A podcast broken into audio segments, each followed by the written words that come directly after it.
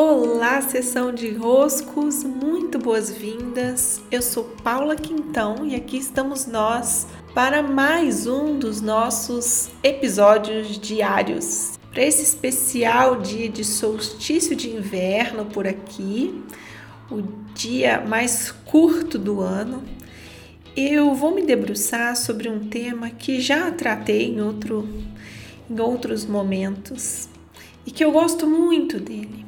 Eu gosto muito de trazê-lo para a superfície, porque essa postura diante da vida, ela influencia diretamente em quanto conseguimos nos transformar, passar de nível, passar de fase. É o quanto nós conseguimos trocar, desapegar, nos conectar à maior verdade que nos é apresentada. Eu já falei sobre isso outras vezes e hoje em especial eu fiquei bem pensativa e acabo trazendo o tema porque ontem eu voltei de retiro, tava, nossa, que sensação boa ter me retirado. Cheguei e é, comecei a receber de alguns amigos algumas, alguns vídeos sobre Covid. E como Covid não é um assunto que eu vejo é, na televisão, eu consigo me afastar um pouco para ver um pouco de cima, né? Sem ser tão ali naquele tumulto que a mídia costuma criar. E um dos assuntos que esses meus amigos trouxeram foi sobre o uso de máscaras. Não vou entrar aqui nos pormenores do que é ou do que não é. O objetivo desse podcast não é esse. É só perceber o seguinte, né? E ali eu fiquei analisando isso. Há cerca de um ano, março de 2020, quando a pandemia realmente começou no Brasil, nós tínhamos algumas ideias do que, que estava acontecendo. Mesmo o corpo de cientistas que estavam destinados a olhar para esse tema ainda tinha muito pouca caminhada tinha muito pouca amostra, não estava entendendo também com todos todas as nuances o que estava acontecendo. Então criaram-se alguns protocolos e compreendidos como, olha, isso aqui parece que funciona. E quando nós estamos em dúvida para tomada de decisão em alguma área da nossa vida, nós precisamos mesmo nos guiar por experimentação e erro. Olha, a gente está observando isso aqui, é assim que é feita a ciência. Nós estamos observando isso aqui, ah, então eu vou tomar essa medida, eu vou adotar essa postura para testar se isso ajuda ou não. E uma vez que vai ajudando, essa hipótese, né, ela é confirmada. Assim se faz ciência. A hipótese confirmada vira uma tese. E pronto, dali nós já temos um isso funciona. É bem mais palpável quando nós testamos. Só que, só que a qualidade da própria ciência é se transformar. Por quê? Porque nós vamos, a partir daquela tese criada, trazendo outras hipóteses.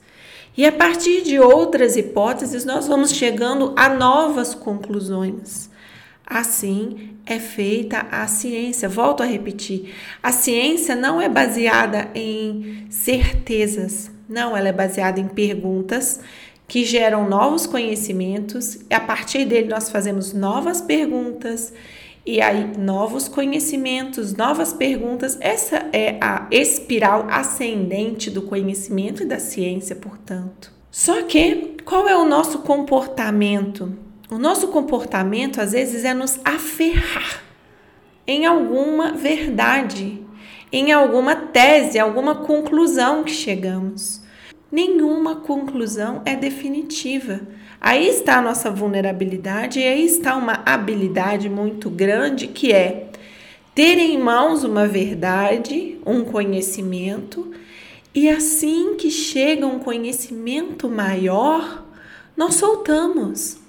Porque o conhecimento, ele é mutável como a própria vida, ele segue em expansão. Então, uma visão, algo que nós compreendemos hoje como é assim que funciona, provável que daqui a pouco, depois da curva, vai mudar. Então, se a gente fica muito agarrado naquelas ideias, naquelas verdades, naqueles conhecimentos que nós temos, o que acontece?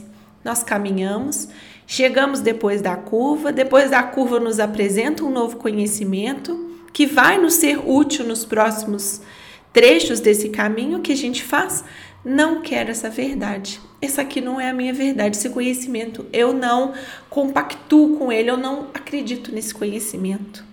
Então a gente precisa dar passos atrás para ir lá atrás, desver o que já vimos de conhecimentos novos que chegaram para ficar agarrados, para ser possível ficar agarrados numa só verdade, que é aquela lá de trás. Não dá.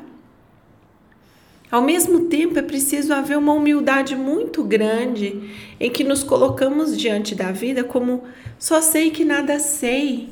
O que eu tenho em mãos hoje vai se transformar. Nenhuma verdade que nós temos é a maior de todas, porque esse é o próprio caráter da vida, do conhecimento. Então, é claro, né, num cenário pandêmico, que há um ano tiveram algumas conclusões, é claro que as conclusões um ano depois vão se transformar, vão ir para outros níveis, vão conseguir chegar em lugares que no início, há um ano, não estavam chegando. E isso é bom. Isso é bom. Estarmos vivos, inseridos na vida, supõe também sermos capazes de atualizar as nossas verdades conforme o conhecimento vai nos sendo apresentado. Eu tenho outro podcast sobre esse tema, sobre verdade, já fiz até ao vivo também, conto até uma história que eu gosto muito dela lá, sobre o Oberon e o viver de luz. Hoje não vou repeti-la, mas deve ser fácil localizar esses meus outros podcasts onde eu conto. Tenham um ótimo dia, recebam um grande abraço e bom inverno para nós.